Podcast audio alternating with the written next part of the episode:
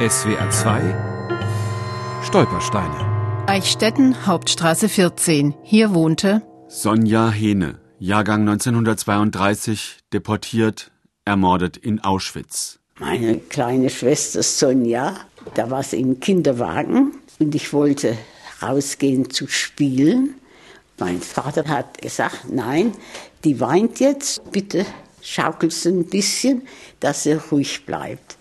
Und ich war so wütend, dass ich sie geschaukelt habe, so, dass sie aus dem Kinderwagen rausgefallen ist. Die unlängst verstorbene Wiltrude Hene hatte nur wenige Erinnerungen an ihre um vier Jahre jüngere Schwester. In ihrem Elternhaus in Hasloch in der Pfalz wurde die Familie drangsaliert, der Vater verhaftet.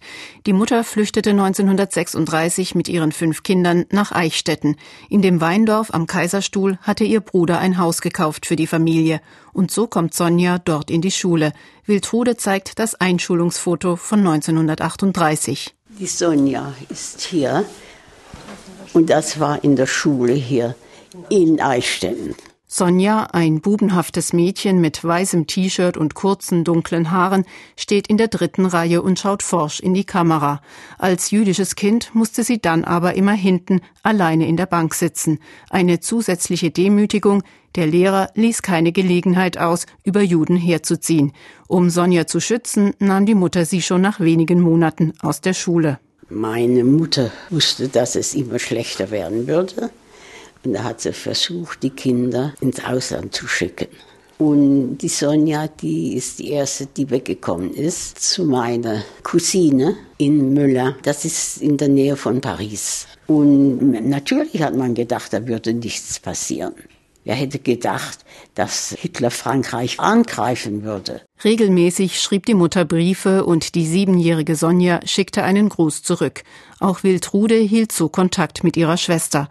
Doch 1942, zwei Jahre nach der Besetzung Frankreichs, antworteten auf die Briefe nur noch die Verwandten. Da haben sie mir geschrieben, ja, die Sonja ist ja in der Schule, aber die kann heute nicht schreiben, das wird zu spät sein. Erst nach dem Krieg erfuhr Wiltrude Hene von einer Tante, was mit Sonja passiert war. Über Drancy wurde die Zehnjährige am 6. November 1942 ins Vernichtungslager deportiert. 1942 hat man sie aus der Schule rausgenommen und auf einen Kindertransport ist sie dann nach Auschwitz-Birkenau gekommen. Natürlich ist sie nie wieder zurückgekommen, wie alle die Kinder, die auf diesen Zügen waren. Ich habe sie nie wieder gesehen. Nie wieder. SWR 2 Stolpersteine.